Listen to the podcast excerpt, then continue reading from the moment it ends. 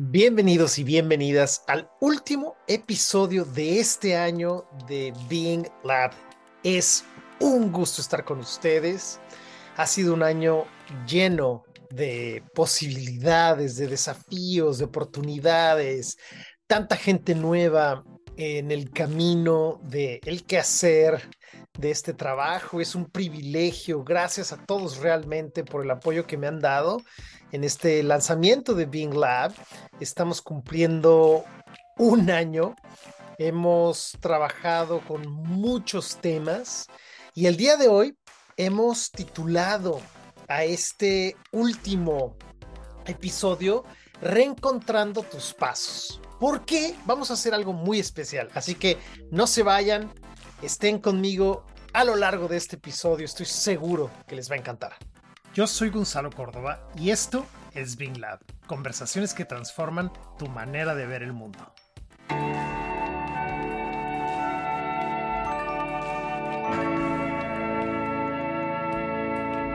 Y muy bien, como les decía, estamos recapitulando el año. La idea del día de hoy, el título de este episodio se llama Reencontrando tus pasos.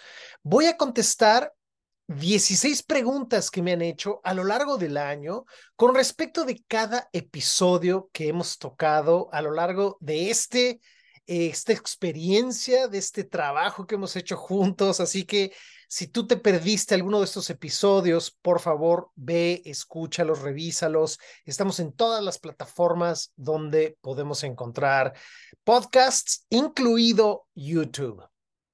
Así que arrancamos. El primer episodio que lanzábamos fue el poder del lenguaje. Y la pregunta que me hacen, que más que una pregunta es, eh, es una petición de un consejo. Me dicen, ¿podrías compartir algún consejo para pensar antes de hablar? Entiendo el concepto, no logro hacerlo. Me encanta esta pregunta. Esta pregunta tiene mucho que ver con cómo somos antes de lo que decimos. Y un truco que te quiero dar, si ti te pasa lo mismo que a la persona que nos hace esta pregunta, un truco muy fácil es respirar primero.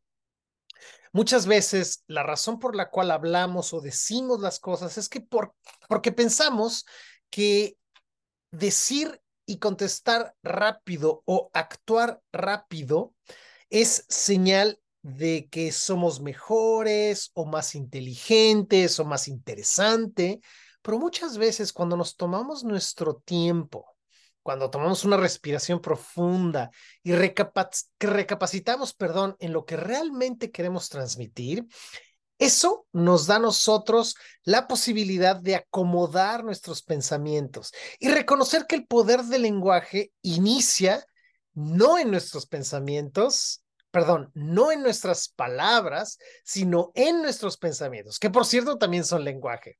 Déjenme lo repito por si estuvo confuso. El poder del lenguaje no inicia en nuestro hablar, sino en nuestra manera de pensar. Así que ese es un buen arranque. Gracias por la pregunta. Un último, un último comentario con respecto del poder del lenguaje Muchas veces lo que nos pasa es que estamos inaugurando un nuevo mundo y no nos damos cuenta de que inauguramos un nuevo mundo hasta que practicamos y se nos hace difícil. Por ejemplo, cuando nosotros aprendemos un nuevo idioma o un nuevo ejercicio o simplemente si recuerdas cuando empiezas a aprender a andar en bicicleta, todo se siente muy raro, es difícil, es complejo y una vez que desarrollamos la habilidad, nunca más tienes que aprenderlo esto es el poder del lenguaje. Sigo con la pregunta dos. Eh, el segundo episodio que tuvimos a lo largo del año fue la importancia de la melancolía. Me encanta a mí, hay varias preguntas que recibí y la que más me gusta es, ¿cómo puedo seguir en la introspección, pero teniendo la energía para realizar mis actividades? Esto es eh, viene con respecto a que esta pregunta dice, me siento melancólico y no me dan ganas de hacer nada. Muy bien, la melancolía, la tristeza son emociones normalmente de baja intensidad. Es muy normal que en la melancolía nos sintamos bajitos, con poca energía. Entonces, aquí la invitación es primero que nada reconocer que estamos en un estado anímico donde la tensión es baja. Sin embargo, por lo mismo que la tensión es baja, nuestra atención puede ser más alta. Dado que hay muy pocas cosas que nos distraen cuando tenemos poca tensión, es un momento maravilloso para hacer introspección. Te doy algunas ideas. Si tú eres una persona muy visual, escribe. Si tú eres una persona que le gusta más escuchar las cosas, grábate. Quizás solo el audio o video. O si eres una mezcla, a lo mejor dibuja o sal a caminar o estírate o toma una ducha. Esto te permite hacer introspección y al mismo tiempo guardar la pureza o la belleza de la melancolía. Cuéntame cómo te va, por favor. El siguiente tema que teníamos a lo largo del año, eh, que es el tercero, por cierto, fue el tema del amor propio. Y aquí me encanta la pregunta, ¿cómo puedo identificar qué acciones hago para amarme? Me encanta la pregunta también, es muy buena. Yo te invitaría a que en lugar de hacer cosas para amarte, aprendas a ser amor. Hay una gran diferencia entre el ser y el hacer. Obviamente nuestra manera de ser se va a reflejar en nuestro actuar, absolutamente, pero primero somos y después hacemos. Por ejemplo, si en tus pensamientos todo el tiempo te estás criticando, te estás lastimando, te estás maltratando, tus acciones quizás sean congruentes con ese diálogo interno. Sin embargo, si tus pensamientos, si tu diálogo interno es de aceptación, de generosidad contigo mismo, contigo misma, tus acciones estarán más alineadas con eso que te estás contando. Entonces, una manera de arrancar con acciones mucho más congruentes es contarte cosas congruentes con el mundo que quieres crear. Y una manera de hacerlo eso es vete en el espejo, mírate en el espejo y no es fácil para mucha gente, ¿eh? ve al espejo y en tu reflejo deja de criticarte. Simplemente deja de juzgarte, deja de hablarte de manera dura. Eso realmente ya inaugura un mundo maravilloso en el cual cambia la manera en la que nos estamos tratando. Otro aspecto interesante con respecto al amor propio es poner límites. Por supuesto, si tú te das cuenta que constantemente te agredes, te lastimas, te hablas duro, pone límite. Pero si estos límites no los pones con los demás, fíjate que nadie más lo va a hacer por ti. Así que ahí te dejo bastante tarea. El siguiente episodio lo grabamos en inglés y hablamos de el perdón. Lo titulamos Let's Talk About Forgiveness. Hablemos del perdón. Y yo creo que en este sentido me dicen, si el evento que ocurre es muy difícil para perdonar a la persona, ¿qué puedo hacer? Muy buena reflexión. Supongamos que lo que ocurrió es muy profundo, eh, nos lastimó bastante y no me siento que es fácil perdonar a la persona, yo le digo a la gente, miren, perdonar es una elección, es una decisión, es una opción que nosotros, nosotros no solamente nos lo damos a nosotros, sino también se lo damos al otro. Muchas veces el perdón toma un tiempo y ese tiempo muchísimas veces es más largo de lo que pensábamos. Curar una herida, dependiendo de su profundidad, va a tomar cierto tiempo. A veces la herida es tan profunda que pasan años y no estamos listos para perdonar. Yo te diría, si este es tu caso y lo que ha ocurrido es imposible perdonar, mira, no perdones. Está bien, está bien si no estás lista o listo para perdonar, pero sí te invito a que en tu corazón abras un espacio para la aceptación. ¿Qué es la aceptación? La aceptación es la emoción que nos permite reconocer que eso que ocurrió vive en el pasado. No significa que estemos de acuerdo con lo que ocurrió. Significa simplemente que ponemos en el pasado lo que ocurrió en el pasado y de esa manera nos podemos mover al presente. Y la belleza de aceptar es que nos permite reconocer que en este momento, en este instante, ya no ha ocurrido, ya no ocurrió eso que nos causaba dolor, desafío, y que nos podemos mover a un futuro en el cual, aunque aún no hemos perdonado, ya no nos pesa. Te invito a hacer eso, haz esa práctica, ojalá te funcione y si no, por favor, búscame. El siguiente tema que teníamos, que pusimos, otro episodio que recuerdo con mucho cariño es la maravilla del asombro. Y me preguntan aquí, ¿meditar me puede ayudar para volver a conectar con el asombro? Bueno, la respuesta es sí, absolutamente. Creo que la meditación es una de esas prácticas que ustedes me han acompañado a lo largo de estos meses, a lo largo de estos episodios. Ustedes se dan cuenta que yo constantemente hablo de la meditación y qué importante es, independientemente del tipo de meditación que que a ti te mueva o te inspire. Qué importante es hacer un espacio a lo largo de nuestra vida para estar con nosotros.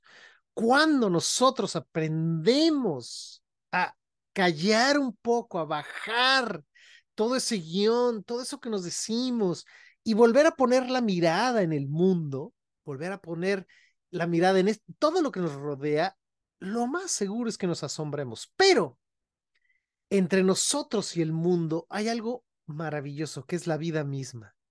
Cuando reconocemos que somos nosotros la vida misma, en ese instante hay asombro. Es imposible no asombrarnos, no abrir los ojos cuando reconocemos que estamos vivos, que tenemos otro día de vida. No estoy hablando de la manera superficial de la gratitud maravillosa con los memes de que la vida, no, no, no, no. Estoy hablando de algo muy simple, que es reconocer que la vida corre por nosotros y que ese momento es irrepetible. Cada instante de vida que estemos viviendo no lo vamos a volver a repetir. No solo eso, nosotros como seres genéticos nunca jamás seremos repetidos en la historia de la humanidad. Eres un ser único. No te podemos, todavía no hemos logrado clonar 100% la esencia de lo que tú eres y eso nos permite asombrarnos inmensamente. Muy bien, aquí hay otra pregunta a otro tema, el tema que nos eh, traía a unirnos en Bing Lab era ¿Qué son las emociones? Hablé en ese episodio acerca de las emociones, di mucha información acerca de esto y aquí hay varias preguntas que me enviaron, me hubiera gustado poder responder todas, pero me voy a enfocar en dos.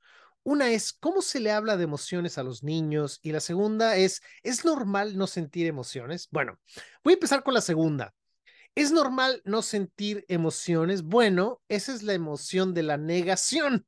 Las personas que piensan que no tienen emociones viven en una emoción y esa emoción es la negación de las emociones. Esa emoción es muy compleja, es muy común, sobre todo en gente que piensa o pensaba que las emociones son malas, que no nos permiten crear, cuando en realidad las emociones son la manera en la que nos predisponemos a relacionarnos con el mundo.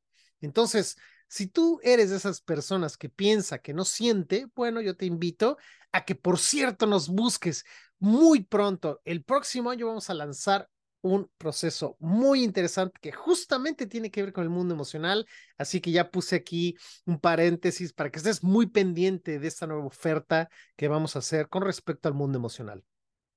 Volviendo a la pregunta, yo te diría, más que normal, estás de alguna manera negando algo que está dentro de ti.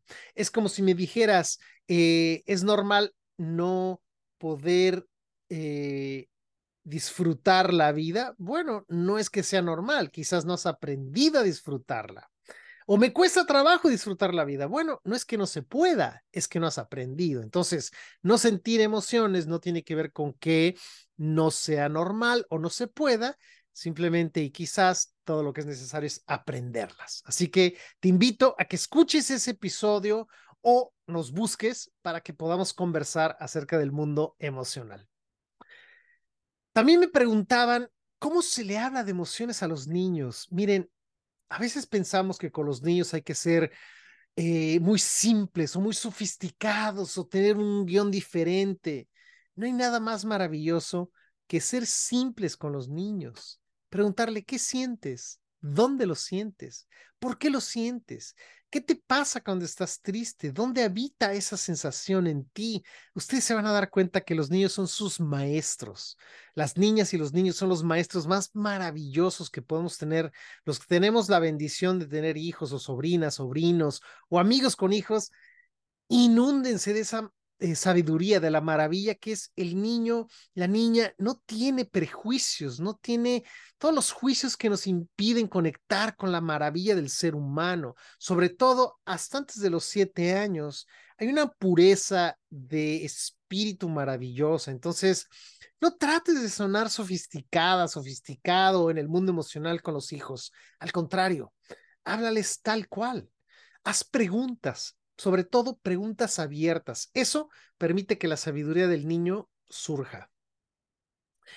La siguiente fue emociones o estados de ánimo. Fue una interesante conversación también. Aquí la pregunta que me encantó fue, ¿hay algún paso a seguir si ya me di cuenta, si ya me di cuenta que me estacioné en un estado de ánimo? Sí, por supuesto. Miren, el mundo emocional es muy variado, hay más de 200 emociones. Si nosotros nos hemos dado cuenta que estamos estancados en un mundo emocional, ya sea un, estado de ánimo o una emoción, ya hemos hecho el paso más grande. Darnos cuenta es lo más difícil. Una vez que te has dado cuenta, el gran truco es el cuerpo. Las emociones, cada una, requiere de un tipo de corporalidad. Por ejemplo, si tú estás estacionada, estacionada en la resignación, la resignación tiene los, los hombros bajos, la mirada baja, lo que nos contamos es también de una vibración muy baja, nuestra, nuestra manera de actuar en el mundo se nota, estamos desganados. Si a ese cuerpo nosotros le inyectamos aire, completamos otra vez la verticalidad, la reconexión con estar erguidos, la mirada se dirige al horizonte, respiramos de manera que nuestros pulmones se llenen de aire, desdibujamos cualquier gesto en la cara y apuntamos con el pecho también al horizonte, en ese momento estar en la resignación va a ser prácticamente imposible. Yo les invito a que lo practiquen. Un movimiento corporal crea un estado de ánimo o una emoción. Esto, si a esto le agregamos nuestra manera, el patrón respiratorio, vamos a tener por consecuencia otro mundo emocionalmente hablando. Así que practícalo, cuéntame cómo te va. Me preguntaban aquí, en las, el siguiente tema fue conversaciones estratégicas, también fascinante, a mí me encantó, fue un episodio muy bonito y me da la sensación que de las preguntas que recibí, una que les puede eh, interesar es la pregunta, me da la impresión que para tener una conversación estratégica hay que desarrollar visión para anticiparse. ¿Cómo se puede lograr esto? Muy bien, sí, estoy de acuerdo. Una conversación estratégica requiere de tu visión, requiere estar despiertos, requiere estar atentos. La manera en la que lo puedes lograr es justamente estar atentos, no dormirnos en nuestros laureles. Y te voy a poner un ejemplo. Si yo voy a hacer un viaje con mis amigos en un automóvil, el cual acabamos de poner gasolina y tenemos el tanque lleno, sin embargo, este viaje requiere tres tanques de gasolina, yo no me puedo esperar hasta que me suba el automóvil para planear dónde y cuándo me voy a detener a cargar gasolina, a reponer el tanque. Eso lo tengo que hacer previamente. La vida vista así, puede ser un proyecto maravilloso donde decimos, oye, la siguiente vez que nos paremos a cargar gasolina, que sea en un pueblo mágico o que sea un restaurante que nos gusta. De esta manera no es tedioso. Es parte del camino el detenernos a reponer la energía que el automóvil necesita y quizás también los humanos que van en el automóvil. Entonces, podemos crear esto mismo en familia, con nuestros hijos, con nuestro equipo. Planemos de manera estratégica, de forma que dos cosas no ocurran, que no nos quedemos sin gasolina y dos, que no nos hagamos responsables de lo que tiene que ocurrir para llegar a ese objetivo. ¿Ok? Muy bien. El siguiente tema que abordamos también como parte del proceso de Bing Lab fue en inglés, hablamos de la responsabilidad. Y aquí hay varias preguntas interesantes. La verdad es que todas me encantaron, pero me voy a enfocar también en una. Dice, ¿por qué llega a doler cuando tomo una postura más responsable? Es interesante que elegiste la palabra dolor, porque el dolor es físico, el sufrimiento es lingüístico. Voy a interpretar tu pregunta como que se convierte en algo incómodo, ¿sí? Pero en realidad no duele, incomoda. Internamente, lo que nos pasa cuando nos hacemos responsables es que, es que empezamos a ver cosas que antes no veíamos. Cuando entendemos que si nosotros decimos que queremos vivir en un mundo sin basura, tenemos de pronto la responsabilidad de que si abrimos la puerta de nuestra casa y un basurero donde la basura está afuera y no adentro, para ser congruentes con lo que estamos diciendo, tenemos que recoger la basura y ponerla en su lugar, dentro del basurero. Y eso a mucha gente ya no le hace sentido, ¿no? Porque en ese momento nosotros somos los co-creadores y creadores de esa responsabilidad que decíamos tener.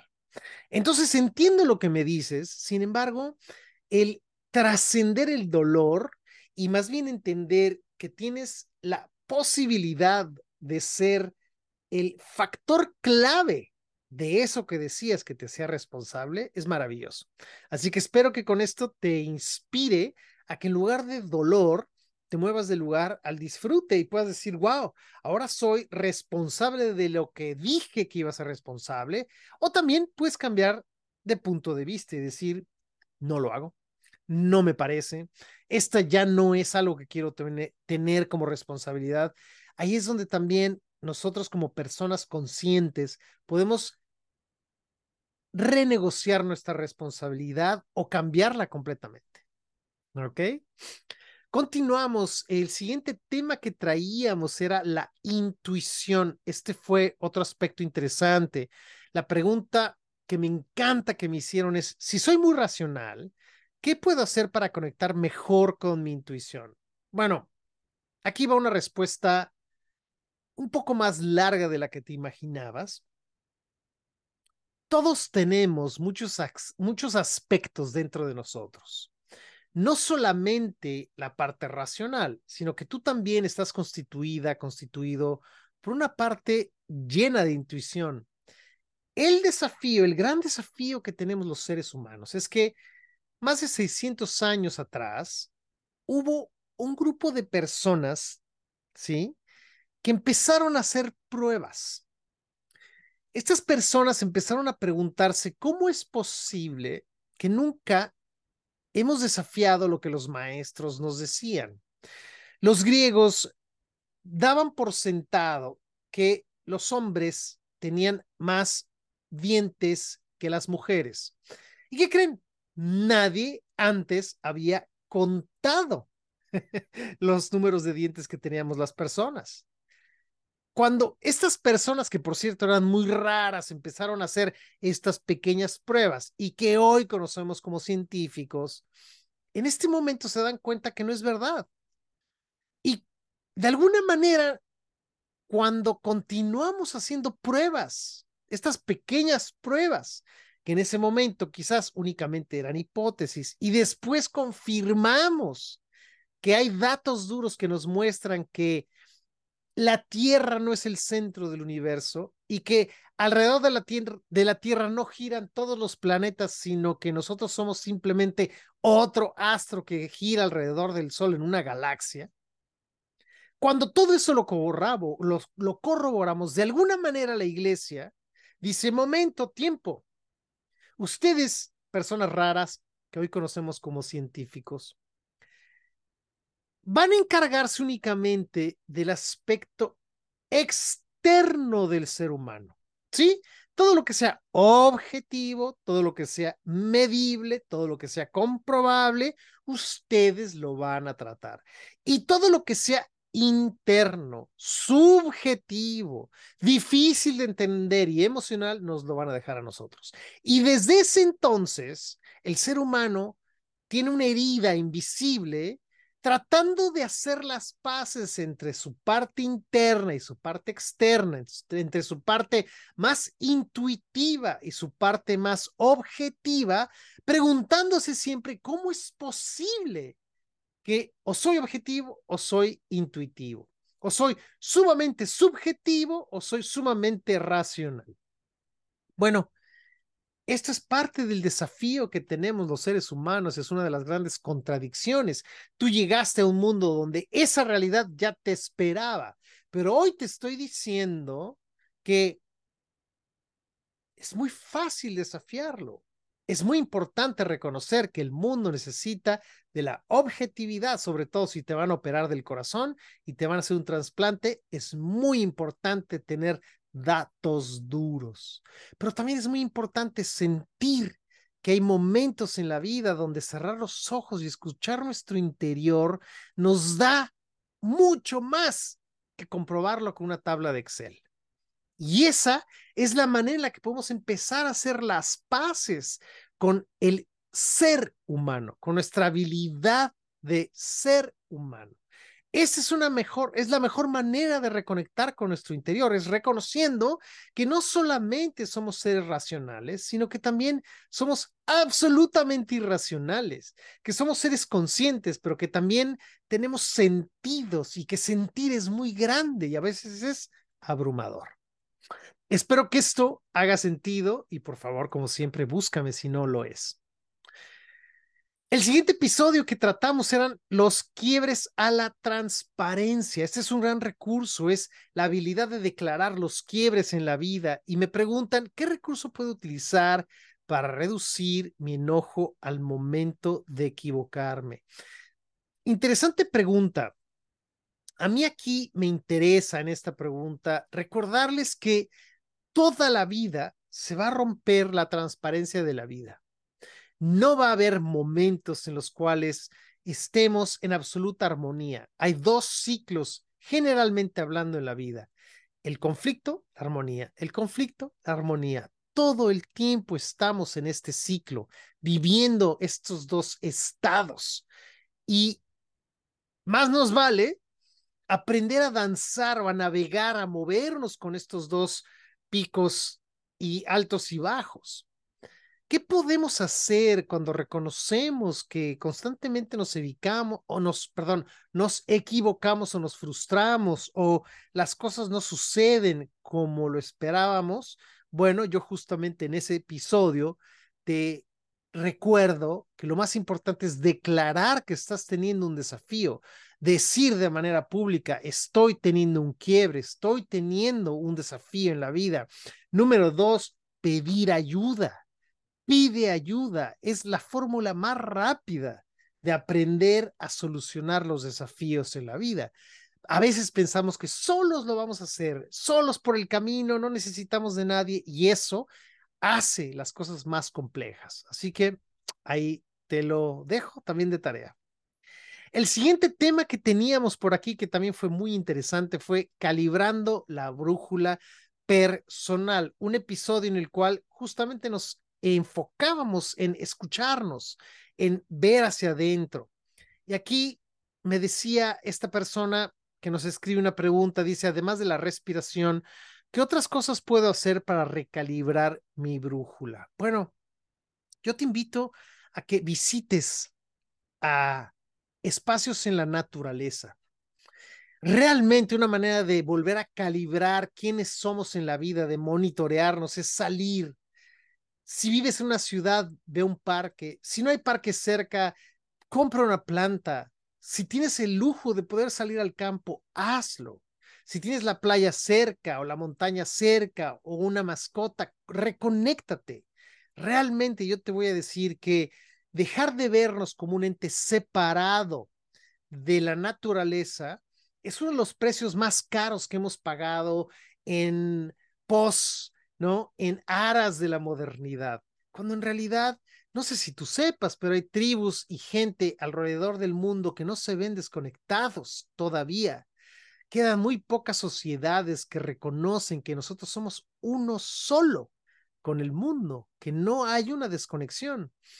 Y algo que ejemplifica esto de manera bellísima es la película Avatar, cuando vemos que el jinete se conecta con el caballo. Nosotros porque no vemos esa conexión pensamos que estamos desconectados, pero los peces jamás piensan que no están conectados con el agua. ¿Se dan cuenta? Bueno, el siguiente tema que teníamos también muy interesante lo bautizamos en inglés Hanging Out with Insufficiency, es decir, pasando tiempo con la insuficiencia. Me encantó esto, fue muy bueno. Me hacen una pregunta, constantemente me saboteo para lograr los resultados que quiero. Una vez que me doy cuenta que me estoy saboteando, ¿cuál es el siguiente paso? Bueno, tú ya estás haciendo un esfuerzo maravilloso, que es darte, darte cuenta que tú misma o tú mismo te saboteas. Siempre lo he dicho, el arte de la transformación inicia en la autoobservación. Y eso es muy complejo. Vernos a nosotros mismos es una de las tareas más difíciles que un ser humano pueda tener. Con lo cual, yo te invito a que si no trabajas aún con un coach, me busques. Si no, busca a alguien más, pero trabaja con alguien, alguien que te pueda mostrar cómo, que, cómo te saboteas y cuáles son tus tendencias y dónde caes tú. Esto te permite moverte a la suficiencia. Así que espero que esto te ayude. Siguiente tema, ya estamos por terminar, nos faltan dos más. El observador. Mira, Aquí me hace alguien una pregunta, me dice, me di cuenta que emito juicios sobre mi observador y cómo incluso observa a los demás. ¿Hay algo que podría hacer? Bueno, muy interesante. Utilizaste la palabra juicio. Muchísimas veces la razón por la cual los seres humanos sufrimos no es por los hechos de la vida, sino por los juicios que nosotros o los demás nos dicen. Si tú eres capaz de distinguir entre un juicio y un hecho, en ese momento te liberas y reconoces que como observador o observadora del mundo, constantemente vas a caer en esas tendencias de juzgarte o lastimarte o compararte.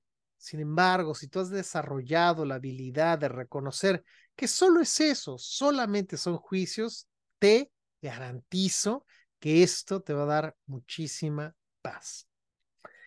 también hablábamos del arte de soltar.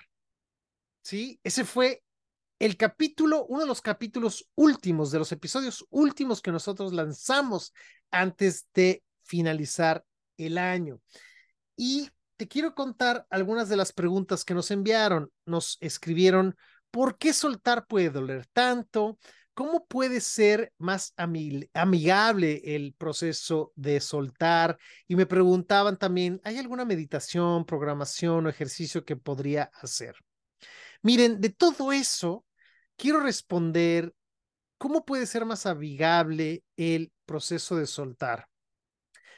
Sinceramente, a nosotros los seres humanos nos encanta aferrarnos a el dolor, al sufrimiento. Por cierto, hay otro tema que salió, otro episodio que es justamente cómo hackear el sufrimiento, así que escúchenlo. Pero muchas veces no es que nosotros no queramos, no querramos soltar. Más bien lo que nos ocurre es que estamos adictos de alguna manera al sufrimiento, a pasarlo mal. Si tú te atreves a soltar, muchas veces te preguntas, ¿Y ahora quién soy? Ahora, ¿de qué manera lleno el espacio que solté? Entonces yo te diría, ser amigable con el proceso de soltar es reconocer que tienes la oportunidad de relacionarte de manera distinta contigo misma, contigo mismo. Así que atrévete, adelante, tú puedes, te acompaño, te acompaño desde aquí, búscame.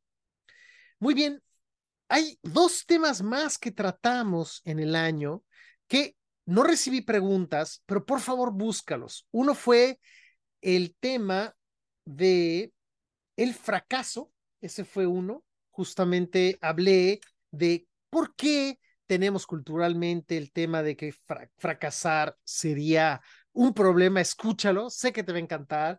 Y el segundo es el que ya mencioné, que tiene que ver con eh, hackear el sufrimiento. Un año entero, acabo de recapitularlo para ti de manera muy rápida, recordándote que tú eres parte de este proyecto, del proyecto Being Lab. Por favor, está es una invitación a que estés cerca, a que te suscribas, a que nos recomiendes con gente como tú que puede interesarse en estos temas. Y te reitero, estamos por lanzar una oferta muy interesante que tiene que ver con el mundo emocional. Será presencial, por cierto. Es algo que vamos a crear, que estamos por crear y por lanzar para movernos, para elevar nuestra conciencia emocional, nuestra, nuestro alfabetismo emocional juntos, en equipo. Va a ser una experiencia 100% hands-on, es decir, en el cuerpo, en el músculo. Estoy seguro que te va a encantar. Por favor, búscanos, sigue pendiente de esta oferta. Y con eso me despido y despedimos el año. Mis mejores deseos en este ciclo que va a arrancar para ti, para los tuyos. Recuerda, estamos aquí felices de servirte a ti de manera individual o a tu familia, a tu equipo. Saludos, esto es todo. Gracias por escuchar Bien Lab. Puedes seguirme en mis redes sociales como Gonzalo Córdoba. Si te gustó este podcast, por favor suscríbete, recomiéndalo y compártelo. De esa manera podemos llegar a mucha gente como tú. Gracias por estar aquí.